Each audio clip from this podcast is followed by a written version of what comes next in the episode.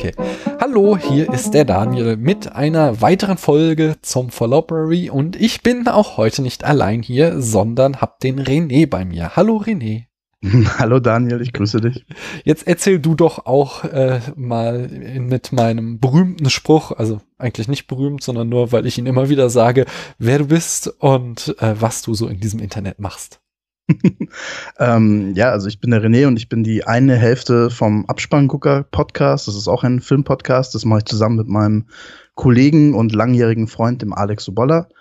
Und ähm, wir, also du machst meistens ja eher ein bisschen kürzere Folgen und wir sind, glaube ich, ein bisschen berühmt dafür, dass wir äh, Filme ein bisschen äh, länger besprechen und ein bisschen genauer analysieren und wir haben so ein bisschen, sind, äh, wie heißt das, äh, verrufen, da immer dieses Speedsheet von Black Snyder dafür zu nehmen. Das ist so unser Steckenpferd, dass wir einen Film nach diesen 15 Beats äh, auseinandernehmen, wo halt Blake Snyder gemeint hat, äh, die haben alle Filme oder die sollten alle erfolgreichen Filme haben.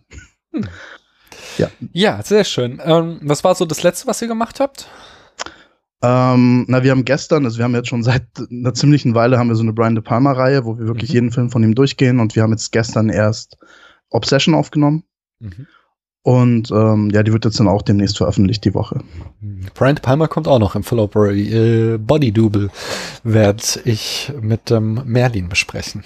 Ja. Der, der, müsste bei euch dann noch kommen, oder? Wenn ich richtig ja, ja, der kommt bei uns noch. Also wir, wir sind jetzt dann erst bei Carrie. Also wir kommen jetzt in die, wie heißt das, in die, in die große De Palma-Zeit erst. Jetzt haben wir die, die Anfangsjahre hinter uns und jetzt, jetzt geht's los. Jetzt, jetzt geht's in die geht's so richtig, ja. Schön. Ähm, ich habe noch so ein paar, also erstmal sind wir hier im Fallopery, das wollte ich noch gesagt haben, und sprechen heute über Irreversibel, einen Lieblingsfilm von Dos Corazon. Das ist ähm, der Jan von der Cinecouch. Schöne Grüße an dieser Stelle.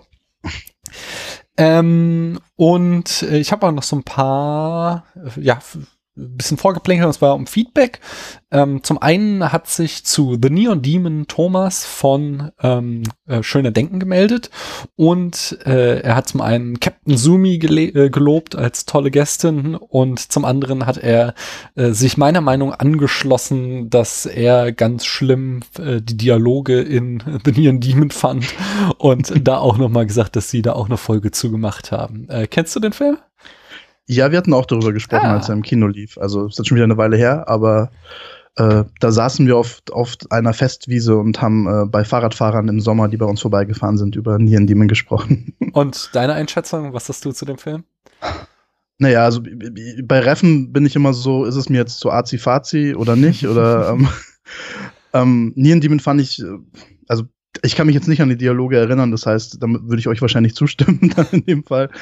Äh, aber visuell fand ich natürlich schon sehr beeindruckend und, und den Stil mache ich dann doch immer ganz gern. Äh, weiß jetzt nicht, ob ich den, den Aussagen zustimme, die der Film hat, welche Aussagen er denn noch immer haben will. Ähm, aber zum Beispiel Only God Forgives hatte mir da mehr zugesagt. Das ist aber ja auch eher ein, ein ähm, Film, den, der jetzt vielleicht nicht immer so unbedingt beliebt ist. Hm. Äh, ich ich kenne den noch nicht. Ich kenne äh, tatsächlich erst Drive und jetzt äh, The Neon Demon. Aber ich äh, finde ihn auf alle Fälle einen spannenden Regisseur und habe da Lust, ja. noch mehr äh, ja, nachzuarbeiten.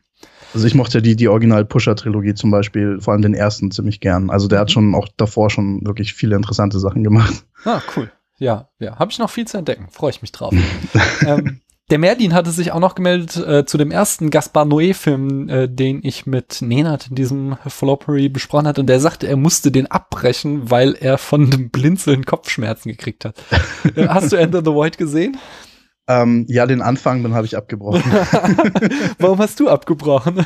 Äh, ich glaube, das war mehr so, dass ich gemerkt habe, okay, für den Film müsste ich mich, glaube ich, ein bisschen mehr konzentrieren und da war ich, ist, ich habe das Gefühl, Gaspar Noé macht Filme, da muss man in der Stimmung sein, um sie sich angucken zu können und ich glaube, ich war da nicht in der Stimmung, den Film zu sehen. Ja, das stimmt. Ich glaube, das ist äh, das ist angemessen, dass man sich den mal nicht so nebenbei. Ich habe hier übrigens irreversibel an einem Samstagmorgen im Bett geguckt. Ah, ja. War so richtig schön das Wochenende mal beginnen mit so einem locker leichten äh, Romantic, Romantic Comedy, nicht? ähm, nee, äh, ja, ja, aber dieses, das, ich, ich kann da Merlin gut nachvollziehen mit diesem Blinzeln. Mich hat das auch die ganze Zeit ähm, ein bisschen angestrengt, weil das so ähm, erratisch ist. Das ist halt irgendwie, es gibt gar kein Muster und mhm. ähm, Ich habe mal irgendwie so eine Studie gelesen äh, oder halt so einen Artikel über eine wissenschaftliche Studie, dass Menschen in Kinoseelen alle zum gleichen Zeitpunkt blinzeln, weil sie halt versuchen, so viele Informationen wie möglich aufzuschnappen und dann immer in dem Moment blinzeln, wenn sie das Gefühl haben, jetzt verpassen sie gerade nichts. Mhm. Und äh, so versuchst du dann natürlich bei Enter the Void die ganze Zeit mit ähm, Oscar mitzublinzeln und dann klappt das nicht, weil der die ganze Zeit so, so unregelmäßig blinzelt und das hat mich auch ein bisschen kirre gemacht. Ja, ja. Ja gut, der, also der Noé macht ja eh sehr viele Sachen, die einen dann so vielleicht auch unterbewusst beeinflussen sollen, sowohl wie man den Film sieht, als wie es auf einen wirkt. Ähm, das haben wir hier in unserem Film, den wir heute besprechen, ja auch zu Genüge. Genau, das ist doch ein schöner Übergang. Äh, über welchen Film sprechen wir denn heute? Fragst du mich? Ja, ich frag dich. wir sprechen über Irreversible von Gaspar Noé von 2002, richtig? Genau. Und äh, wie fandst du den denn? Äh, boah, das ist eine schwere Frage bei dem Film, oder? Also kann man, kann man sagen, also wenn, wenn du sagst, also wir sind ja im Full Library und mhm. das ist ein Lieblingsfilm von jemand, dann tue ich mich, tue ich mich so ein bisschen schwer. Also ich hatte ja mal eine, jetzt jetzt nur so eine kleine Anekdote, ich habe mich mal relativ ausführlich auf einer Party mit, mit einer Frau gestritten, die gesagt hat, Funny Games wäre ihr Lieblingsfilm. okay. Und ich habe dann versucht, zu, ihr zu erklären, oder ich meine, das ist natürlich immer meine Meinung, das kann ja jeder anders sehen, ähm, dass lieb dass so etwas nicht der Lieblingsfilm von jemand sein kann. Klar kann man den Film mögen und man kann ihn sehr gut finden, aber ein Lieblingsfilm für mich zumindest ist ein Film, wo, keine Ahnung, ich bin krank, mir geht's schlecht, ich liege im Bett und ich will mich gut fühlen. Das ist ein Lieblingsfilm für mich. Also mir kann keiner erzählen, dass sich jetzt jemand hinstellt und ich schaue mir einmal in der Woche Funny People oder jetzt auch Irreversible an, äh, Funny Games. Ja. ähm, deswegen, ähm, ja, also hat er mir gefallen. Boah, ich, ich fand ihn ganz interessant. lass mich, lass, lass mich so sagen. Ich, glaube, ich finde, ich finde die, ich finde die Macher durchaus interessant und ich, ich sehe auch, was, was er da alles äh, versucht. Mhm. Ähm, aber ich glaube nicht, dass mir was gefehlt hätte, wenn ich den Film nicht gesehen hätte in meinem Leben. Okay. Ähm, ja, ich, ich, über, ich nehme mal den Sprechsack an mich. Äh, ich, also ich kann das vollkommen nachvollziehen. Ich würde es auch nicht als Lieblingsfilm bezeichnen, sondern ich bin auch äh, nicht sicher, ob ich ihn überhaupt noch mal in meinem Leben sehen will. Ja. Das ist so ein Film äh, einmal und nie wieder und äh, wie man den sich dann oft anschauen kann, ist mir nicht ganz klar und das würde für mich zu einem Lieblingsfilm gehören. Nun hat ja ähm, der Jan auch Film studiert und von daher kann ich auch gut nachvollziehen, dass es da das ein oder andere filmische Mittel in diesem Film gibt, äh, das sehr, sehr spannend ist und äh, sich besonders gut analysieren lässt. Hm ich, ähm, hier im Spätfilm kommen wir immer wieder auf der, hier das Rape Revenge äh, oder Rape and Revenge Genre zurück, wie man es auch will. Äh, mhm. und da kommen wir dann nachher auch im Detail zu. Da finde ich, ist schon äh, das ist halt so ein super sensibles und super, ja, so ein Genre, wo man sehr viel falsch machen kann. Und ähm, Gaspar Noé macht auch sehr viel falsch, aber er macht auch eine ganze Menge ziemlich richtig. Äh, und äh, das, ähm, äh, ja, das, ich glaube, das, das ist von daher ein interessanter Film, ihn unter diese, ähm, Asp ja, unter diesem Licht zu betrachten. Naja, mhm. ähm, ich bringe mal die Eckdaten und dann können wir uns dem Ganzen äh, auch besser nähern. Jawohl. Du sagtest schon aus dem Jahr 2002, Regie, genau wie das Drehbuch stammen von Gaspar Noé. Die Produktion ähm, ist, äh, der Produzent ist äh, Christophe Rossignon, unter anderem, es gab noch ein paar andere, aber der ist so, so ein, einer der äh, renommiertesten französischen Produzenten, der hat zum Beispiel auch La Haine produziert und spielt übrigens auch in La Haine den Taxifahrer. Mhm. Ähm, die Kamera führt wieder der Stammkameramann von Noé, Benoit Deby, sagten wir schon beim letzten Mal, der hat halt zum Beispiel auch, ähm, ach, ich, ich hab's schon wieder vergessen, diesen, diesen äh, Party-Gangster-Film mit den Mädels im Spring Break, ja, Spring Breakers. Spring Breakers, genau. ja. Äh, und äh, das äh, Regiedebüt von Ryan Gosling stammt auch von dem Kameramann, also da war mhm. auch an der Kamera. Äh, Schnitt hat Gaspar Noé selbst übernommen. Und die Musik ist auch hier, genau wie bei Enter the Void, von Thomas Bangalter von Daft Punk. Und in der Besitzung haben wir Monica Bellucci äh, als Alex, äh, Vincent Cassel als Marcus und Albert Dupontel als Pierre. Ähm, Monica Bellucci und Vincent Cassel waren übrigens damals noch verheiratet, als der Film entstand. Äh, das Budget lag bei 4,6 Millionen Dollar ähm, und ich habe jetzt aufgeschnappt, dass das Einspielergebnis 5,8 Millionen weltweit gewesen wäre, aber irgendwie verstehe ich das nicht, weil ähm, Gaspar Noé selbst den Fall, äh, den Film als Banküberfall bezeichnet hat, so rum, Bankraub oder Banküberfall, weil er so mhm. unglaublich viel eingespielt hätte, dass er im Endeffekt ihm ähm, Enter the Void querfinanziert hätte, der wiederum 10 Millionen gekostet hat und irgendwie eine Million eingespielt das, hat das geht nicht so ganz auf, meinst nee, du? so geht ja. das nicht auf. Ich vermute, dass da, äh, dass die Zahlen, die ich da im Internet gefunden habe, einfach nicht stimmen und dass der noch viel, viel mehr Geld eingespielt hat. Also er war auf alles Fälle. Ist vielleicht ja reines Kino auch und jetzt nicht mit, mit DVD und was weiß ich nicht alles. Genau, das kann natürlich sein, dass er in der Zweitverwertung oder so dann noch einiges äh, mit reingebracht hat. Äh, ja, im Genre sind wir hier im Drama, im Psychological Horror, wie es Noé, glaube ich, selbst nannte, ist es diese Strömung des Cinema du Corps ähm, oder der New French Extremity, was äh, so zwei, ja. Bas, Bas Moir oder und die ganzen Sachen. Genau, so Schock-Horrorfilme der Nullerjahre aus Frankreich, könnte man es mhm. vielleicht ganz dumm zusammenfassen, ohne die ganzen schlauen Sachen, die wahrscheinlich irgendwie ein Filmwissenschaftler darüber sagen könnte. Und ich sagte es schon, Rape Revenge äh, ist da definitiv auch ein sehr großes Motiv drin. Ähm, ja, erzähl uns doch mal die äh, Handlung in fünf Sätzen, worum es in diesem Film geht. Die Handlung in fünf Sätzen. Ähm, eine junge Frau wird brutalst vergewaltigt und ihr Liebhaber und ein Ex-Liebhaber äh, suchen den Täter und äh, bringen ihn brutalst um. Das ja, ist die Handlung. Das ist die Handlung in fünf Sätzen. Ähm, ja, waren wahrscheinlich sogar nur drei. genau, ich habe noch zwei, zwei not so fun Facts, sag ich mal. Äh, zum einen, der Film besteht aus zwölf Szenen und ähm, die jeweils in zwölf Longtakes, äh, aus zwölf mhm. Longtakes bestehen. Also jede Szene aus einem Longtake natürlich, wobei ähm, da auch äh, mit versteckten Schnitten gearbeitet wird. Also sie ja, vor, vor allem in, so in der Anfangsszene, also genau. mit, mit dem Krankenwagen und so, da hast du schon, also da erkennst du ja eh kaum was. Oder ich wette in der äh, in der ja, es ist, es eine schwulen Bahn, nee, es ist eigentlich ein schwulen Swingerclub oder ja. was, was ist es? Ähm, da glaube ich, ist auch sehr viel versteckt. Kann ich mhm. mir zumindest vorstellen. Ja, ja, da, da ist die Kamera eh die ganze Zeit so wild am Rumschwirren, dass du ja. da den, die Schnitte ganz, ganz, ganz äh, leicht drin verstecken kann. Ähm, und das zweite ist, was noch ganz spannend ist, da hast du eben schon so drauf angespielt, während 60 der 90 Minuten wird äh, ein niederfrequentes Soundbed in den Film eingespielt, mhm. äh, was dir ein Gefühl des Unwohlseins erzeugen soll. Ja. Ähm, ja, also so, es ist, weiß ich, ob es wirklich unterhalb der Wahrnehmungsschwelle ist oder knapp darüber, halt einfach nur äh, Geräusche, die dich äh, ärgern sollen als Zuschauer. Ja, also ich habe es mit Kopfhörern gehört. Ich glaube, es hat schon ganz gut funktioniert. Also mhm. wohlgefühlt habe ich mich zumindest nicht beim Das Film. stimmt.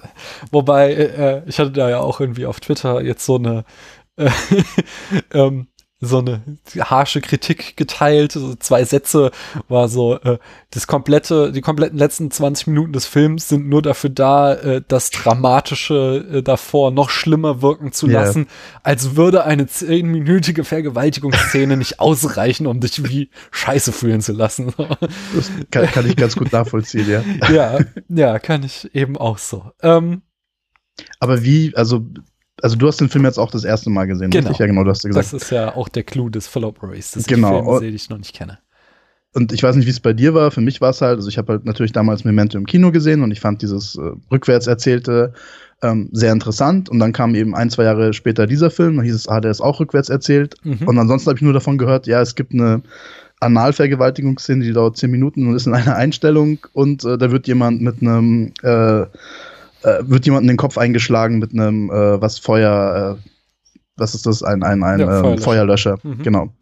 Ähm, das war alles, was ich über den Film wusste und das hatte jetzt nicht so mein Interesse geweckt, dass ich so unbedingt sehen muss. Also deswegen, also ich, du hattest mich ja gefragt, ob ich mit dir über den Film sprechen will und ich meinte auch, es jetzt nicht, müsste nicht unbedingt ein Film sein, den ich jemals in meinem Leben gesehen habe. Ich bereue es jetzt aber auch nicht, ihn unbedingt gesehen zu haben. Ähm, aber ich glaube, an meinen Vorurteilen, ähm, was der Film also was ihn jetzt ausmacht, da hat sich jetzt nicht so viel geändert, weißt du? Also warum ich ihn damals nicht sehen wollte, ja. ich glaube, da, da, hat sich meine Meinung jetzt nicht großartig geändert. Und was du auch gerade gesagt hast, eben mit, ähm, wofür, also dass dann hinten das dann alles so versöhnlich ist und dann ist sie auch noch schwanger und, und was weiß ich nicht alles, das, naja. Ja. Da kommen wir vielleicht auch noch drauf. Nee, nee, dann können wir doch da gleich, also nee, erst nochmal ähm, auch so diese also das war exakt genau diese drei Sachen, die ich äh, auch über den Film wusste, so mhm. äh, und wie ähm, ganz übel, brutal, äh, harte Vergewaltigungsszene rückwärts erzählt. Und es war auch sowas, deswegen hatte ich da auch immer ein bisschen Angst vor. Ich wollte den nicht gucken und ja. ich habe jetzt irgendwie schon das zweite Jahr in Folge äh, gemacht, dass ich hier die ähm, Zuhörer und Zuhörerinnen ab abstimmen lassen, was wir besprechen im Februar. Und letztes Jahr war der auch schon so drauf und dran, in die Top 8 reinzukommen. Und da war ich echt froh, dass da nochmal der Kelch an mir vorbeigegangen ist. Aber dieses Jahr haben sie, haben sie uns ja eh ein hartes Programm insgesamt zusammengestellt und also äh, Enter the Void und und irreversibel ist schon hart, finde äh, ich. Ja. Der Pianist kommt auch noch und also naja, es, es, es, es wird ein anspruchsvoller Monat. So auch, ich meine jetzt äh, Blau ist eine warme Farbe, werden wir jetzt nächstes ist auch so ein mhm. ein sperriger Film, wo man auch viel mit ringen muss. Ähm, ja, ähm, wie findest du denn das Rückwärtserzählen? Findest du, die, die Strategie geht hier auf? Also ich habe ich hab eine hab ne Kritik von, von, von Ebert gelesen, eben als, mhm. als, ähm, als der Film rauskam. Und er hatte ja argumentiert, wenn der Film nicht rückwärts erzählt wäre, dann wäre der Film, also wenn er in einer normalen Chronologie ähm, aberzählt wäre, dann wäre der Film halt äh, so eine Art von Pornografie, weil es würde ja mit Gewalt enden und dann könnte man vielleicht auch denken, ähm, das ist was Gutes, was die machen. Also Rache wäre gut oder so. Mhm. Ich weiß aber nicht, ob ich diese Meinung teile, weil ich denke mir, wenn du oder, oder lass, lass mich andersrum, vielleicht sollten wir doch eher darüber reden, ähm, wie unterschiedlich die Sachen natürlich wirken, wenn du sie so rum oder wenn du sie so rum mhm. siehst.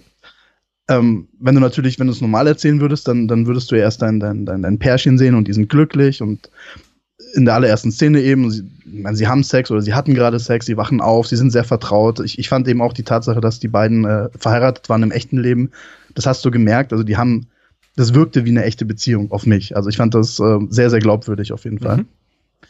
Ähm, und, und, und dann ist dann natürlich, wenn du dann diese, diese, diese ganzen Rollen nochmal einführst und auch weißt, wer die Charaktere sind, dann wirkt natürlich diese Vergewaltigung nochmal doppelt. Also nicht, nicht, dass es jetzt nicht schon schlimm genug wäre, so wie es ist jetzt im Film. Aber dann ist es natürlich nochmal ein ganz anderes Ding, wenn du ja schon weißt, wer die Frau davor eigentlich ist. Natürlich, wenn du da schon weißt, dass sie schwanger ist. Als wenn du jetzt erst im Nachhinein erfährst, dass sie schwanger ist wo es auf mich dann nur so wirkt, so, das ist jetzt noch nicht schlimm, was schlimm genug, was hier passiert ist, jetzt muss sie auch noch schwanger gewesen sein. Also ähm, und natürlich ist es auch ein Unterschied, wenn du zuerst denkst, die, die beiden Leute, also du, du weißt ja nicht, wer die zwei sind, und die bringen halt jemanden brutalst um. Und dann lernst du langsam, okay, die hatten vielleicht einen Grund. Ich weiß ja nicht sogar, ob es dann nicht dann das sogar eher. Ich weiß nicht, ob es einen Unterschied macht, ob du es geradeaus oder rückwärts erzählst. Ähm, ich, ich glaube, für mich komme ich da immer aufs selbe. Hm. Also, ähm, äh, ich glaube, also das finde ich schon eigentlich relativ clever. Nämlich, was hier Gaspar Noé macht, ist halt, dass er versucht, eben dieses äh, Rape-Revenge-Genre zu dekonstruieren. Äh, weil das relativ ähm, von der Plotstruktur ist so ein Rape-Revenge-Film ähm, sehr starr aufgebaut. Also es gibt oft mhm. am Anfang eben so eine äh, ja, Etablierung der Charaktere, wo alles schön und gut ist. Dann kommt eben die Vergewaltigung, die hat entweder ähm, halt so einen Ermächtigungscharakter für die Frau, dass sie ja. halt dann im Anschluss ähm, äh, ja durch die Vergewaltigung irgendwie äh, ja erstmal die moralische Berechtigung bekommt, sich jetzt rächen zu dürfen und zweitens dann halt äh, auch irgendwie so eine, was weiß ich, Form von Stärke dadurch äh, bekommt. Und äh, äh, quasi der noch äh, schlimmere, äh, die noch schlimmere Variante ist dann, wenn das nicht mal die Frau machen darf, sondern irgendwie dann ein Macker, oft ist es irgendwie der Bruder oder irgendein Familienangehöriger, ja. der sich dann äh, rächen darf, weil die Schwester oder wer auch immer vergewaltigt wurde. Oder halt wie hier der Mann. Äh, der sich dafür rächt, dass seine Frau oder Freundin vergewaltigt wurde. Und wenn du das so rum aufbaust, dann hat natürlich am Ende der eigentliche Akt der Rache immer so was Kathartisches so. Du äh, fieberst mit und äh, bist total ähm, yeah. äh, ja, also äh, denkst halt so, das Arschloch hat es jetzt aber auch wirklich verdient zu sterben. Das, das, stimmt, aber natürlich ist es dann auch so, dass du ja das, also wie du gerade gesagt hast, sehr katharsisch, dass du dich halt äh, dann noch freust vielleicht sogar, ja. aber dich ja noch dabei ertappst, aber das ist ja was Schlechtes, was die machen. Ich finde, das ist ja dann auch ein, ein, ganz anderer Aspekt, weil es ja eigentlich zwei Leute sind, die du ja dann schon kennen und lieben gelernt hast und die machen dann sowas Schlimmes mhm. und eigentlich ist es nicht in Ordnung, was sie machen, aber du findest es ja trotzdem gut. Also ich finde, deswegen ist es ja nicht gleich Pornografie oder deswegen wird es ja nicht gleich nee, verherrlicht. Genau. So würde ich es nicht sagen, aber ja. es ist auf alle Fälle schon ähm, ist die Tendenz oder die Gefahr, dass es auf jeden Fall ähm, die ja, dass, dass der Akt der Rache als etwas Gutes dargestellt wird, ähm, ja. die besteht. Und hier, in dem äh, Gaspar Noé damit halt anfängt, äh, nimmt er dir erstmal diese, und du hast ja diesen doppelten Twist, dass sie einerseits äh, kriegst du halt erstmal einen brutalen Mord gezeigt, den auch da frage ich mich halt, muss ich wirklich sehen, wie ein Kopf hm. mit einem äh, Feuerlöscher zu Matsch gehauen wird? So, das kann man vielleicht auch ein bisschen dezenter darstellen. Da kommt dann halt auch oft irgendwie das Argument, dass das ja dann irgendwie auch abschreckend zeigen soll, wie Gewalt, wie schlimm es wirklich ist und nichts verschönigen soll. Aber meine Güte, ich weiß. Also es hätte aber dann hätte es auch ein bisschen kürzer getan wahrscheinlich. Genau. Also es ist genau. immer so, so die Frage, wann, wann ist dann genug genug. Ja. Das, das ist schon irgendwie, also er kostet das tatsächlich sehr aus. Das, das geht mir auch, er läuft mir gegen Strich so. Ich, äh, ich finde es ja nun mal ganz interessant. Also ich dachte auch immer, also so habe ich es immer gehört, der Film fängt an mit dieser Ermordung. Mhm. Aber das tut er ja eigentlich gar nicht, sondern du hast ja eine, ich weiß nicht, fünfminütige Sequenz, wo sind das die Leute aus einem Film von ihm davor? Also irgendwie Menschenfeind oder bilde ich mir das ein? Ich habe den nie gesehen. Ich, ich kenne den auch nicht also du hast jedenfalls so einen übergewichtigen Mann, der halbnackt auf einem Bett liegt und äh, irgendwie erzählt, dass er oder mit einem Freund und die mhm. haben eine Unterhaltung und äh, dann erzählt er ihm, er war im Gefängnis, weil er hat mit seiner Tochter geschlafen und ich glaube, da fällt doch dann auch schon dieser Spruch von wegen ähm, Time destroys everything, oder? Also das ja. ist doch da schon, das ist ja diese also ich nenne das jetzt die Hookline, nein, die, aber ähm, der Bogen, der, der Bogen. Ähm, es ist ganz interessant, weil der fängt ja eigentlich sehr langsam an, sogar zuerst. Und dann mhm. siehst du ja den, den, den Aftermath oder halt, also die werden eben abgeführt und so. Und dann sind wir in dieser für mich sehr, sehr anstrengenden Sequenz, wirklich, wo ja die Kamera nur so, so rumwirbelt die ganze Zeit. Du, du, also ich hab's, ich weiß nicht, wie hast denn du den Film eigentlich gesehen? Ich hatte ja Riesenprobleme, an den Film ranzukommen. Also ich, ich muss den jetzt auf einem amerikanischen iTunes mir, mir mieten lassen von meinem, von meinem Kumpel, von, von Alex, von meinem Podcast-Partner. ähm, weil ich habe keine DVD von dem mehr bekommen. Ach so, doch, ich habe ich hab eine äh, noch hier rumstehen gehabt, auf jeden Fall. Okay. Weiß, ich weiß nicht mehr, von wann ich die gekauft habe, aber damals ging's um, noch. Und, und eben, also weil ich ihn nur in SD gesehen habe und eben in, diesem, in dieser Streaming-Qualität, also ich habe da wirklich nicht viel sehen können in, diesem, in dieser dunklen. Ist auch nicht, dunklen, also, okay, ist ja. jetzt äh, mit DVD-Qualität ja auch nicht besser, aber also ich habe da auch nichts erkannt. Also, zumal ja. ich es dann halt auch, äh, da, weil ich jetzt hier nicht irgendwie äh, es im Wohnzimmer gucken konnte, auf dem großen Fernseher ist nicht ganz optimal auf dem Laptop-Bildschirm geguckt. Wahrscheinlich hättest du noch besser erkannt, wenn du irgendwie hier, was weiß ich, einen 55 Zoller äh, gehabt hättest, aber ja aber so, meine Lebensumstände haben es mir nicht erlaubt, dass ich jetzt mal eben diese 90 Minuten total zerstörerischen Film angucke. Was ich aber eben noch sagen wollte, ist, äh, auf die Kamera möchte ich auch gleich auf jeden Fall nochmal zurückkommen, aber erst nochmal, ähm, dass dieser, äh, es gibt ja dann nochmal diesen doppelten Twist, dass sie auch noch den Falschen umbringen. So, das, ja. das kommt halt noch oben drauf, dass sie sich nicht mal an der richtigen Person rächen. Also du kriegst erstmal äh, diesen Moment der Katharsis ja weggenommen und dann, während sich die Handlung weiter entfaltet, kriegst du auch noch mit, so, oh Mann, sie haben jetzt eigentlich gerade den Falschen umgebracht, weil der Typ, der wirklich Latenya oder wie er hieß, ist, mhm. der steht daneben und lacht auch noch die ganze Zeit.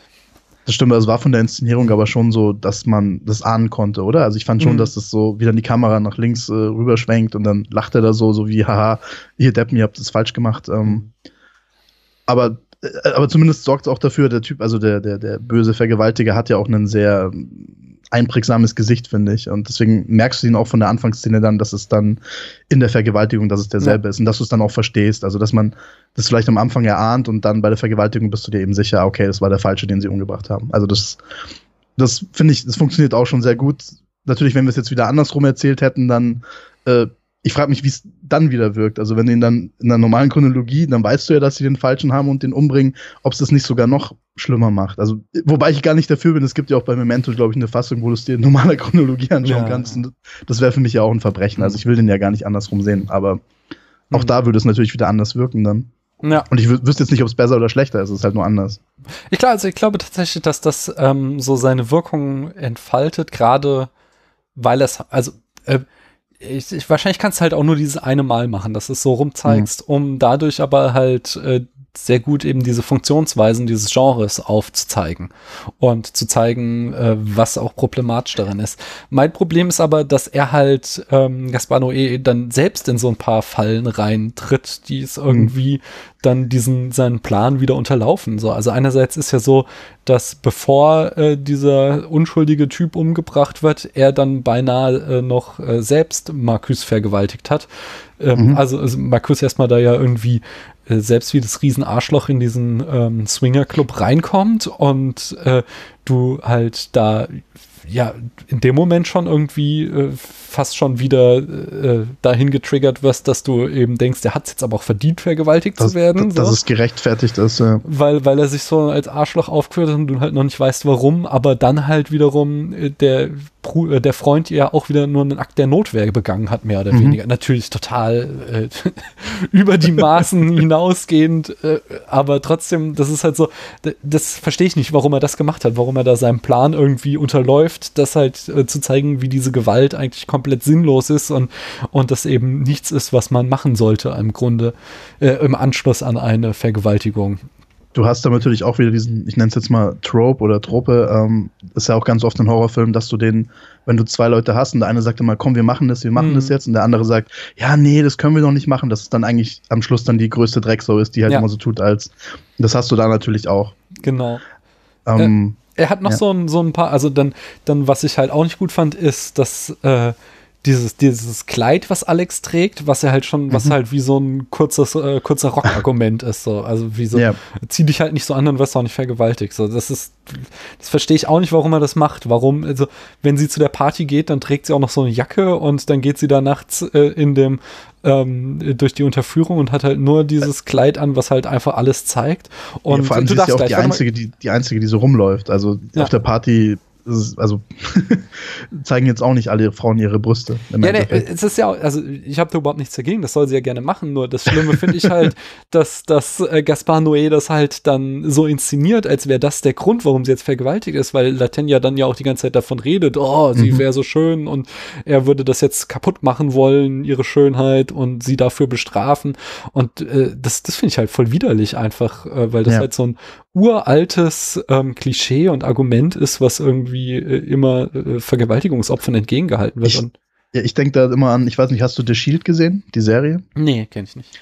Da gibt es einen relativ, äh, eine langgezogene Plotline, äh, wo es so einen, einen Oma-Vergewaltiger gab. Also halt ein Mensch, der halt alte Frauen vergewaltigt hat. Okay. Was, was ja natürlich jetzt ähm, was ganz anderes ist, als wenn dann so eine schöne Frau, die halt so angezogen ist. Ich fand das halt dann die Vorstellung viel, viel schlimmer, dass halt dann irgendwelche armen, schutzlosen, alten Frauen, also mhm. weißt du, was ich meine? Also das ist natürlich ja. wieder was, also vielleicht meinst, meinst du auch das ein bisschen mit diesem Klischee von der Frau, die so, so rumläuft und vielleicht hat sie es dann auch verdient oder so, haha. Also natürlich soll das nicht so sein, aber. Ja, es ist auf alle Fälle so, so was halt irgendwie äh, in, in Sachen Victim Blaming oft dann äh, die Leute von sich geben. So. Ja. Das, da, wenn Frauen sich so anzuziehen, dann, dann ja, brauchen sie sich auch nicht wundern. Und das ist halt so ein, äh, ja, das finde ich halt irgendwie, da frage ich mich, warum halt Gaspar Noé das gemacht hat. Warum hat er den Film so inszeniert? Aber ich denke mal, wahrscheinlich aus dem Grund, dass Leute wie wir jetzt darüber halt eben reden und sagen, das finden wir nicht in Ordnung. Ich denke, das stört ihn gar nicht. Also ich schätze mal, also ich habe so das Gefühl, dass er ist halt schon so ein Provokateur natürlich. Also, Auf jeden Fall. Das heißt, ich habe das Gefühl, es ist ja offensichtlich, dass er einer ist. Ja, Sonst wird er es ja nicht so machen. Ähm, und das wird auch schon ganz absichtlich deswegen so gemacht sein. Also dass er da immer versucht, äh, vielleicht ist es weiß nicht, äh, Schuldzuweisungen, wer hat Schuld, wer nicht, äh, hat sie es verdient oder nicht. Also ich glaube nicht, dass er das dann so sagt, weißt du, ich glaube nicht, dass er das in irgendeiner Form verherrlichen will, die Vergewaltigung, aber mhm. ähm, dass, dass er dass er es nicht einfach machen will, natürlich, ja. sondern er will es, glaube ich, allen schwer machen. Ja, ja. Ähm, und dann habe ich noch, äh, genau, mein, mein letztes Problem ist dann halt das Ende des Films, weil, äh, also ich verstehe, was er da wiederum macht. Also er manipuliert uns dahingehend, dass wir halt äh, er uns Szenen zeigt, die total schön sind, äh, die uns aber aufgrund des zuvor gesehenen äh, halt ganz schrecklich erscheinen sollen. Und ähm, ja. wir halt dadurch, dass äh, dann Alex äh, den Schwangerschaftstest macht und er ist positiv und das eigentlich der Moment der größten Freude ist und für uns dann halt äh, das, ähm, ja, das Drama nur noch umso mehr vergrößert. Das Ja. Problem dabei ist halt nur auch wieder, dass es auch so ein ganz klassischer Trope im Rape-Revenge-Genre ist. So die Frau, deren Kind dann äh, äh, ja stirbt oder so und die sich deswegen nur noch umso mehr äh, ja zur Rachetat ermächtigt wird. Und damit unterläuft halt auch wieder dieses diese Dekonstruktion des Genres. Äh, Das ist auch wieder sowas, was ich nicht wirklich verstehe. Also irgendwie wenn das wirklich sein Plan war und äh, so erscheint es mir halt schon durch diese Rückwärtskonstruktion, dann hat er ihn sich selbst irgendwie ganz schön sabotiert. Ja.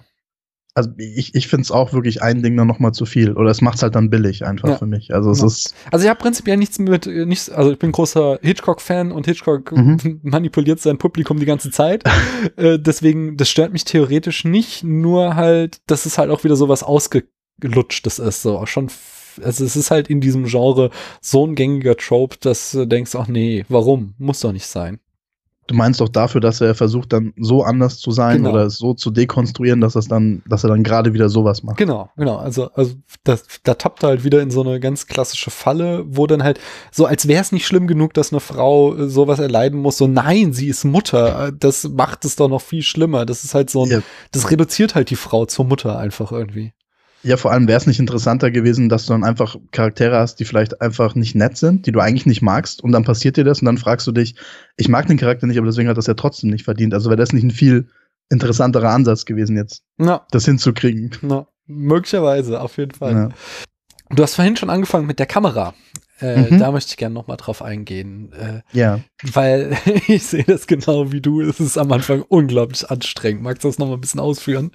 Also ich meine, die erste Sequenz ist ja relativ ruhig noch, wo die beiden da auf dem Bett sitzen. Dann, dann glaube ich, äh, genau, dann segelt die Kamera ja irgendwie runter und dann siehst du Leute aus, aus, der, aus, der, aus der Bar, aus der Disco da kommen, äh, aus dem Club und ähm, dann sind wir eben in der zweiten Szene und die laufen einfach durch den Club durch, äh, schreien, suchen eben diesen, schreien die ganze Zeit diesen Namen, suchen diesen Typen. Sie laufen, es ist alles rot, also rot sorgt ja eh dafür, dass Sachen ja nochmal unschärfer sind. Also es ist Mhm. sowieso schon alles dunkel und schwarz, dann ist alles rot, du erkennst nichts richtig. Ähm, du kannst erahnen, dass da irgendwelche äh, homosexuellen äh, Akte stattfinden überall. Ich meine, ich glaube, man sieht auch mal einen Penis, einen irrigierten oder so. Ich bin mir nicht mehr so sicher. Ich habe ja nicht so viel erkannt.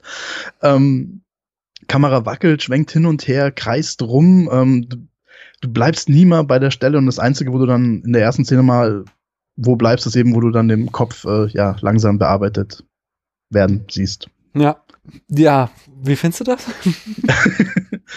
ähm, ja, wie gesagt, ich fand es unglaublich anstrengend. Ich ähm, äh, es ist natürlich auch so jetzt von der, wie wie wie er das aufgebaut hat, von der Kameraarbeit, dass natürlich, weil du ja mit dem mit dem Höhepunkt sozusagen aufhörst oder mit diesem Gewalt äh, anfängst mit diesem Gewaltakt, hast du ja oft, dass dann bei so Gewaltsachen halt dann das eher hektisch ist und so und dann wird dir die Kamera immer ruhiger, umso weiter Mhm. der Film halt fortschreitet. Ähm, also mir war es zu viel einfach. Also ich, ich Ich kann auch gut verstehen, warum er es macht. Äh, ich finde es halt nur nicht Ja. gut. Ich fand auch so, heutzutage, sag ich mal, gerne gemacht wird, dass dann so Szenen so total hektisch geschnitten werden. Ähm, das Mhm. finde ich auch so als so ein Mini-Pluspunkt, dass er halt hier mal was anderes versucht hat, indem er halt einen Longtake macht und dann halt einfach wie ein, wie ein Bekloppter die Kamera die ganze Zeit rumschwenkt. Äh, aber ich wünschte mir, dass irgendwie die Leute auf eine Idee kommen, so dieses äh, durch die Kamera irgendwie emotionale Aufgewühltheit oder Verwirrtheit oder sowas darzustellen, aber mal irgendwie anders. Ich, weil ich bin ein Fan Ja. davon, dass ich erkenne, was ich sehe im Kino. Und das geht hier halt nicht. Und das ist voll oft, wenn Leute sowas in die Richtung machen. Ja, vor allem er macht es dir, also ich habe ja vorher schon gesagt, er macht es einen immer schwer und will es einem nicht leicht machen, er macht es dir eine Sequenz ja wirklich. Das wäre ja schon schlimm genug, wenn die Kamera sagen wir, es wäre jetzt ein Steadicam-Shot, ein normaler, und du folgst den Leuten. Ja. Du würdest ja trotzdem nicht besonders viel erkennen, weil es so dunkel ist. Also, ja, also ich habe mich da sehr, sehr schwer getan. Also der Film macht es eben auch nicht leicht, überhaupt da reinzukommen. Aber ja, will, will er ja auch nicht. Ja, nicht leicht macht das dir auch eben bei der Vergewaltigung. Es ist ein, ich glaube, neun Minuten oder zehn Minuten Long Take, äh, wo die Kamera eben gnadenlos draufhält und ich da dann auch tatsächlich äh, die Augen zugemacht habe teilweise und den Kopfhörer dann auch abgesetzt habe, weil es ist, also es ist halt einfach viel zu krass. Ähm, allerdings muss ich da dann auch schon wieder sagen, ähm, in der Art und Weise, wie die Vergewaltigung gefilmt ist, da macht er eigentlich ähm, alles richtig, weil da kannst du halt auch im Rape Revenge Genre äh, in so manches Fettnäpfchen treten. Also die Mhm. Kamera äh, hat halt immer Alex im Fokus. Also es ist ganz klar, dass sie ähm, unser äh, äh, Mensch ist, dem, mit dem wir Empathie haben. Ähm, sie nimmt nie die äh, Perspektive des Vergewaltigers ein, was irgendwie so halt ein eigentlich absolutes No-Go ist, so dass du am Ende irgendwie Vergewaltigung noch als was darstellst, was irgendwie sexy ist. Da mhm. hat sich ja Game of Thrones schon das eine oder andere Mal ähm, prominent in die Nesseln gesetzt. Ja. Ähm, und vor allen Dingen in dem Moment, wenn Alex dann zu Boden geht, setzt sich auch die Kamera hin und bleibt die ganze Zeit ähm, auf dem Boden da mit ihr sitzen. Und das ist eigentlich so, also es ist eklig, es ist unangenehm. Äh, Gaspar Noé sagt wahrscheinlich zu Recht, Vergewaltigungen sind halt kacke so und du sollst sie nicht angenehm äh, darstellen, wenn du sie schon überhaupt darstellst. Mhm. Äh, und in dem Sinne ist von der Kameraführung ist er halt mit dem Opfer empathisch. Von daher, da kann ich so von der Inszenierung nichts dran aussetzen. Ja. Außer, dass ich es nicht sehen will. Das steht außer Frage, ja. Also ich hatte bei der Vergewaltigungsszene auch das Ding, dass ich mir dann irgendwann gedacht habe, also jetzt könnte er dann noch langsam mal kommen. Hm. Ich will, dass es vorbei ist, weil es geht ja, das hört ja wirklich nicht auf. Also, ne. Ja. Wie gesagt, ich glaube nicht, dass mir das gefehlt hätte, wenn ich es ja. nicht gesehen hätte. Ja. Ähm, ich ich, ich wollte noch mal dazu sagen, ähm, ich glaube, wenn du diesen Film damals gesehen hast, auf irgendeinem Festival, bevor alle drüber gesprochen haben, mhm. und du eben noch nicht wusstest, ah, das ist der Film mit dieser Vergewaltigung und der Freund oder zwei Freunde von ihr ähm, bringen dann einen anderen Typen um. Ich glaube, dann war es wahrscheinlich, also es hieß, heißt ja auch immer, irgendwie Leute haben sich übergeben oder sind ohnmächtig geworden bei den Vorführungen oder was weiß ich. Ich kann mir das schon vorstellen, wenn du da komplett unvorbereitet reingeworfen wirst und überhaupt nicht weißt, was da eigentlich auf dich zukommt. Mhm. Dass es nochmal ganz anders gewirkt hat. Also wir sind ja sozusagen schon äh, ja irgendwie vorbereitet gewesen. Wir wussten ja eigentlich schon, um, um was es geht. Genau, außerdem im Kino kannst du dich dem ja auch gar nicht entziehen. Also eben wie genau, ich mal den Kopfhörer ja. kurz absetzen, das geht halt nicht, sondern du ja. bist halt, äh, entweder läufst halt raus aus dem Saal oder du musst es durchstehen. Das ist schon krass. Und du, du meintest ja auch vorher wegen der Wackelkamera, also es gibt ja auch oft Regisseure, die machen das dann irgendwie und sie wissen eigentlich nicht genau, was sie machen. Sie meinen halt, denken halt, es ist cool oder es ist jetzt ähm, kinetisch, ähm, aber eben dadurch, dass er ja bei der Vergewaltigung dann statisch bleibt und, und, und bei ihr, was du ja alles gesagt hast, das zeigt ja, dass er und sein Kameramann alles absichtlich machen und ja genau wissen, was sie tun eigentlich. Uns gefällt es halt nur nicht am Anfang, was, ja. sie, was sie tun. Ja, ja, auf jeden Fall. Also das äh, hat man dann auch schon wieder bei Enter the Void gesehen, dass die das von der Inszenierung wissen die total. Das sind schon absolute, äh, ja, Profis ist schwer zu sagen, weil jeder, der das macht, ist mehr Profi als ich, aber es sind schon Meister ihres Faches, das ist der Ausdruck. Ähm, ja. äh, aber genau, es ist, ja, ich, ich warte immer noch auf die, ähm, die Chaos-Inszenierung, sage ich mal, die mir gefällt. Weil eigentlich, ich bin halt einfach ein, ein Fan von statischen, von ruhigen Kameras, von, von guten äh, Kameraführungen oder gut geplanten Plansequenzen. Und wenn es dann irgendwie hektisch, spontan, Handkamera haltig wird, dann, dann mag ich es eher tendenziell nicht so sehr. Ja, also mein, meine Erfahrung ja zum Beispiel mit ähm, dann mit den Born-Fortsetzungen. Also der erste mhm. war ja noch von Doug Lyman, der hatte das noch nicht ganz so schlimm.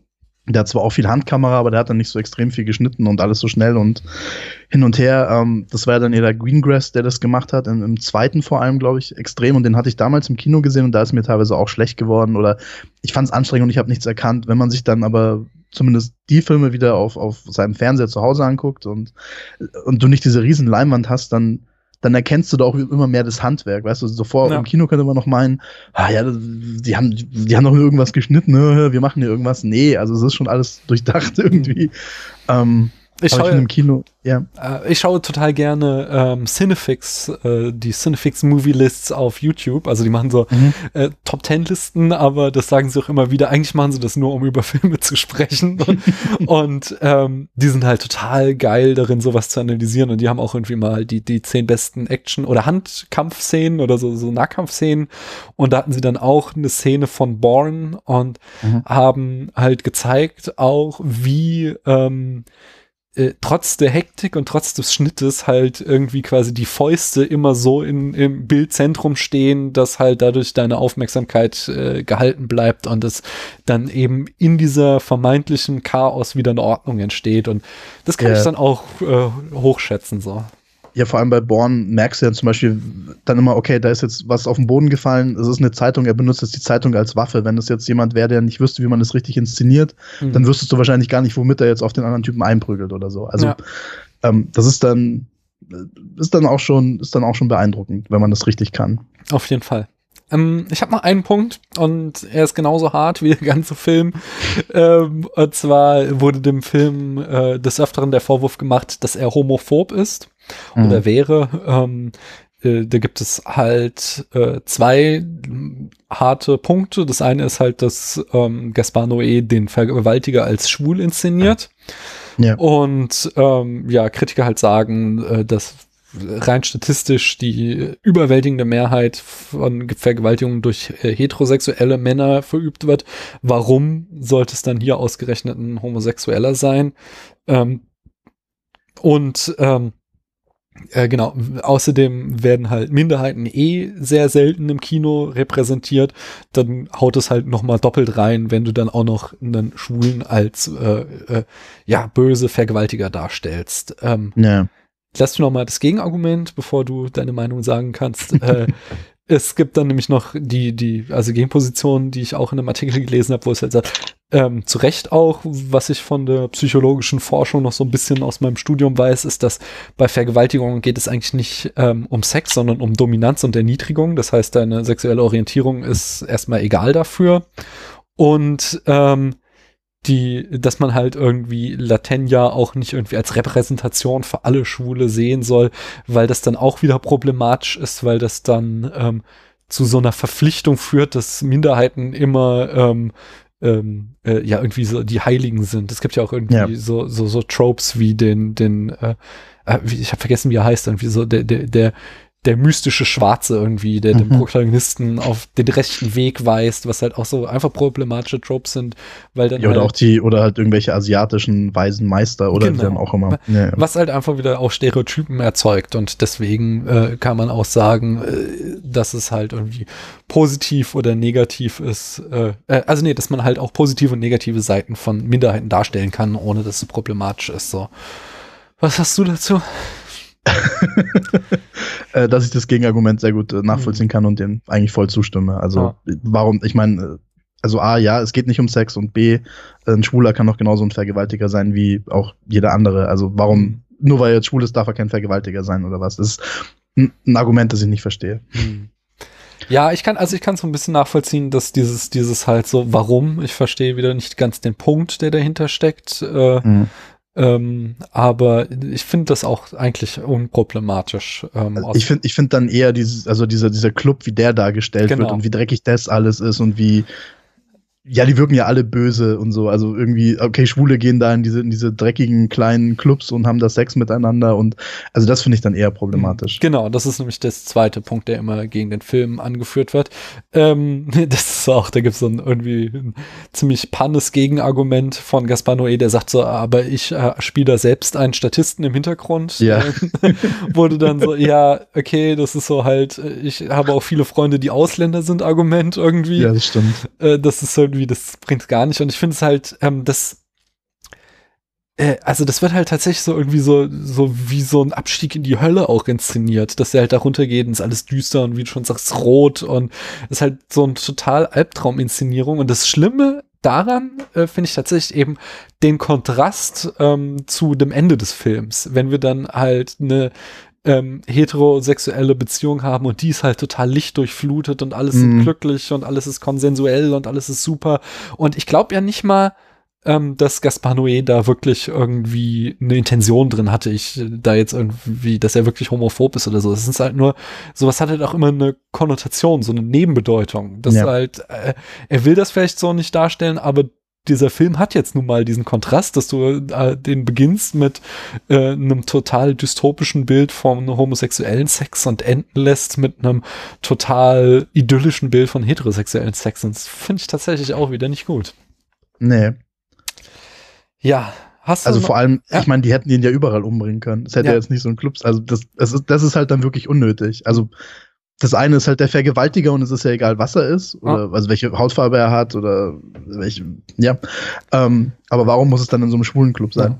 Ja, also in der Struktur des Films ist es ähm, halt dann auch nochmal irgendwie so begründet, dass halt äh, die Frauen, also wenn du ihn chronologisch jetzt abspielst, verschwinden immer mehr aus dem Film halt quasi. Also Mhm. am Anfang hast du halt irgendwie Frauen und Männer, dann hast du da halt. Dann hast du eine Frau, die ein Mann ist. Genau, hast halt Transfrauen und sowas und dann am Ende hast du halt nur noch ein rein männliches Geschäft quasi. Ja. Äh, aber also finde ich halt auch nicht gut. Das von daher, das kann er gern so geplant haben, aber es macht für mich das Ganze nicht äh, stimmiger irgendwie. Ich fand ihn ja auch teilweise relativ unsubtil, was so irgendwie dann so, so versteckte, was ich dann, was ist das Gegenteil von Foreshadowing, Nachshadowing, ähm, das Buch, das sie liest, eben mit, mit, mit irgendwie, man träumt auch von seiner, was einem passieren kann, weißt du, sie Mhm. erzählt ja auch von ihrem Traum äh, mit diesem roten Tunnel und dass der auseinanderbricht. Ähm, Mhm.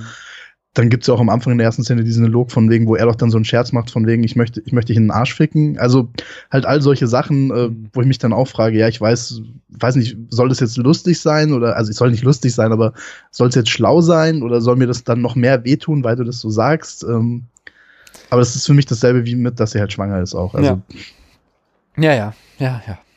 Ich, also, ha- hast du noch inhaltlich was? Ich wäre nämlich sonst durch.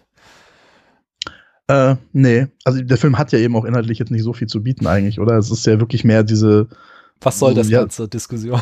genau, was soll das Ganze? So ein bisschen äh, stilistische Fingerübung natürlich auch, äh, Experiment irgendwo und wie viel kann man dem Zuschauer zumuten?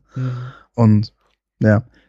ja. und auch äh, wie, wie, manipuliert man den Zuschauer? Ich, ich habe ja auch schon, wir waren letztes Mal bei Komm der Hagen zu Gast, beim Companion des Unbehagens, Mhm. haben wir auch gemeint, wir sollten mal einen Podcast machen über wie weit dürfen Filme gehen inwiefern dürfen sie einen manipulieren und so. Also ich bin auch immer noch dafür, dass man da mal einen Podcast drüber machen sollte. Die Frage ist nur, die, Frage ist nur, wo landet man dann, weil das natürlich auch immer so viel, also wie ja immer, ist ja alles sehr subjektiv, aber wie viel man einem persönlich jetzt zumuten kann, natürlich. Ja, ja. Ja, äh, am Ende äh, bewerte ich hier immer ganz gerne auf der Letterbox-Skala. Wenn du das möchtest, darfst du das auch machen. Wenn du sagst, so kann ich nicht oder will ich nicht, musst aber Ja. nicht. Ja, fang, fang du mal an, dann überlege ich es mir noch. ja, mich lässt der Film ziemlich zerrissen zurück. Also ich kann ähm, diese äh, Dekonstruktion des äh, Rape Revenge, ähm, da macht er vieles richtig, äh, halt eben dieses äh, Katharsis-Thema zu dekonstruieren. Ähm, die Vergewaltigung ist super eklig, aber ähm, halt von Inszenierung auch gut. Ähm, er macht aber dann halt auch so äh, Fehler, also was heißt Fehler? Es ist ja jetzt kein, kein, keine Klassenarbeit, aber er macht halt, er tritt halt irgendwie dann doch wieder teilweise so ausgetretene Pfade ein, äh, ähm, wenn halt so die sie dann doch wieder irgendwie ähm, äh, ja, wenn, wenn sie schwanger ist oder sie halt irgendwie mit diesem Kleid rumläuft, als wäre das ein kurzer Rockargument, sagte ich schon. Und äh, das kann, ja, er hat diese ähm, homophobe Konnotation, was mich auch so ein bisschen äh, stört. Und ähm, äh, es ist halt, das war auch schon bei Enter the Void, gab es so mal irgendwie das ein oder andere Bild, wo ich das Gefühl habe, das ist auch nur in dem Film, um eben zu, die Leute zu schocken. Das ist auch so Mhm. was, was ich glaube, was Gaspar Noé ganz gerne macht und äh, halt einfach wirklich so Exploitation, Schock um des Schockwillens und was mich auch so ein bisschen nervt. Ich finde, es ist dennoch irgendwie so ein gelungenes Experiment, auch wenn ich den Film nie wiedersehen werde, aber ähm, äh, eben nicht ganz und ganz. Ich glaube, ich würde ihm dann drei Sterne geben und natürlich kein Herz. Ähm, ja, also, ich, also wenn, wenn man mich zwingen würde, dem Film eine Wertung zu geben, würde ich ihm wahrscheinlich gerne zwei geben, also zwei Sterne. mhm. Ähm, aber ich würde ihm wahrscheinlich zweieinhalb oder drei geben, weil er ja dann eben vom, also bei mir, mir ist das Technische und die Machart ist mir immer Ja. sehr wichtig und da kann ich mir jetzt nicht so viel ankreiden, bis halt auf die ähm, Fehltritte, die du ja schon erwähnt hast, natürlich. Ähm, Aber ja, ich will den auch nie wiedersehen. Ich, ich, also ich, ich würde den jetzt auch zu so einem Regisseur dann, glaube ich, äh, Gaspar Noé, also ich habe jetzt nur den, den Love noch gesehen eben und den, den Anfang von Enter the Void und ich glaube, das ist einfach ein Regisseur, ich, ich verstehe, was er macht und, und das ist sein Ding. Aber ich glaube, ich, ich, ich muss da jetzt nichts mehr von ihm sehen, weißt du? Also außer es heißt jetzt, oh, er hat jetzt einen, ganz, ganz tollen Superfilm gemacht, der irgendwie mir was anderes sagt, außer die Filme, die er schon gemacht hat. Dann vielleicht, aber ansonsten ist das für mich so ein, also vielleicht trete ich jetzt auch in eine, in eine Mine oder so, auf eine Mine, wenn ich sage, dass ich halt äh, mit Lars von Trier zum Beispiel habe ich auch abgeschlossen. Also ich habe genug von ihm gesehen, aber ich weiß halt, Du Mai, äh, das, der, der ist halt jetzt nicht unbedingt für mich, ja. Oder bei Haneke bin ich auch immer hin und her gerissen. Also bei Haneke mag ich auch ein paar Filme dann ganz gern. Cachet zum Beispiel finde ich sehr gut. Ähm, Aber es gibt bei mir einfach dann so Regisseure. Ich meine, man, man wird ja auch älter, man hat ja auch weniger Zeit, Filme zu gucken. Und ich finde, man sucht sich dann doch dann die Sachen aus, wo man dann so meint, so, also ich finde, man muss nicht mehr alles gesehen haben irgendwann, weißt du? Ich finde, wenn man, wenn man jünger ist und man dann noch so Mitte 20 ist, dann will man halt noch alles gesehen haben und irgendwann will man halt dann Sachen sehen, die gut sind. Oder die einen gefallen. Ja. Gut, gut, schlecht ist ja gar nicht. Ähm, also ich werde sogar ganz gerne, ich werde sogar ganz gerne noch mal immer mal wieder herausgefordert. Deswegen mag ich auch diesen Fallopery ganz gerne. Auf, auf jeden Fall. Ich finde das ja auch super. Sage, also. na, äh, wo ich da so Sachen sehe, die, die, die, ähm, die ich noch nicht kenne und wo ich dann halt auch teilweise mit ringen muss. Ähm, ja. Aber ich kann dieses, dieses Gefühl von dir total nachvollziehen. Auch so, wenn ich irgendwie glaube, ich habe so den Stick von einem Regisseur jetzt erkannt und genau. es ist halt nicht meiner, so klar, bei, also wie ich schon sagte, riesen Hitchcock-Fan. Es ist, im Grunde macht er halt auch immer den gleichen Film. äh, nein, es ist, also Entschuldigung, das muss ich zurücknehmen. Mit, oder sag Wes Anderson, der macht ja wirklich nur einen selben Film, genau. aber ich mag's halt. Ja, ja also genau, aber das, das ist, ist, mir halt wurscht. Ja, genau, ja. es ist etwas, was ich gerne gucke, wo ich halt auch so die, die, ähm, was halt einfach mein Ding ist und das kann ich gut nachvollziehen. Ich, ich kenne das Gefühl auch. Äh, Gaspano, ich ja, ich habe jetzt auch nicht irgendwie, ich glaube nicht, dass ich Love jetzt oder Menschenfeind mir noch unbedingt anschauen muss. Er hat ja jetzt nicht mehr gemacht. Ähm, und äh, lustig fand ich auch äh, genau mit äh, Haneke und wer war der dritte, den du noch in den Topf geworfen Trier, hast? Lars von Lars Trier. von Trier. Das, das, die drei, die passen, die kannst du echt in eine Schublade stecken. Ich glaube, irgendwie sind es, das sind alles sehr zynische, irgendwie yeah. äh, Schockwoll, äh, also auf Schock ausgelegte Regisseure. Die, die halt keine Filme machen, bei denen du Spaß haben sollst. Und das ja. ist ja auch ihr Recht, aber äh, das heißt ja gar nicht, ich mag ja auch durchaus zynische Filme. Ich mag ja auch Filme, die böse sind. Das sind viele meiner Lieblingsfilme sind jetzt nicht keine netten Filme, weißt du? Ich mhm. brauche ja nicht Friede, Freude, Eierkuchen, aber ähm, ja, was du schon gesagt hast, ich habe halt von denen dann hab gefühlt, weiß ich, was, was ihr Ding ist und was sie mir sagen wollen und da ändert sich für mich nicht mehr so viel. Bei Haneke teilweise dann sogar noch mehr jetzt als bei den anderen. Ähm, Haneke hat noch, hat, Haneke hat noch kein Pseudoporno gemacht, oder? Der hat keinen Love, kein ähm, äh, Nymphomaniac äh, gemacht, glaube ich, Haneke. Da hat er sich noch zurückgehalten. Das kommt wahrscheinlich noch. Ah, der ist auch schon zu alt, oder? Ich weiß es das nicht stimmt, genau. Ja. Es, ist, es ist immer so ein, so ein naja, wie dem auch sei. Ich glaube, wie ich meine Follow-Brary-Freunde äh, kenne, werden sie mir auch irgendwann nochmal ein Haneke reinknallen. Und ich möchte jetzt auch nicht ausschließen, dass wir irgendwie hier im aber, Spätfilm nochmal den einen oder anderen besprechen. Aber ich finde, also wir haben jetzt beide einen Filmpodcast und ich finde es eben, jetzt seitdem ich auch diesen Filmpodcast mit meinem Kumpel mache, mit dem Alex, äh, sehe ich auch Filme, die ich vielleicht sonst nicht unbedingt gesehen ja. hätte. Weißt du, sagst, dass man aus seiner Comfortzone einfach rausgeht. Ich, ich mag zum Beispiel diese Jolly, äh, überhaupt nicht. Und mhm. da haben wir jetzt beim Horror Oktober auch drüber gesprochen und Alex ist halt ein riesen Fan davon. Und äh, wir werden jetzt wahrscheinlich dann auch im Juli halt dann über Jolly-Filme reden. Ähm, ich habe gemeint, äh, er soll mir die vier besten zeigen und sagen, die lohnen sich und ich sage dann, ob sie gut sind oder nicht. Ähm, äh, deswegen, deswegen liebe ich auch das Podcasten so. Ja. Oder dem auch hier zu Gast zu sein bei dir und damit über so einen Film zu sprechen, das finde ich alles super. Also ja, mir hat es sehr doch, viel Spaß gemacht. Das ist doch ein schönes Schlusswort. Äh, sag noch mal äh, für alle, die dein, äh, ja, dein Output jetzt noch weiter verfolgen wollen und unbedingt wissen wollen, wo sie jetzt demnächst diese Jolly-Filme zu hören bekommen, die Besprechung derer, äh, wo, du, wo man dich ja hören kann.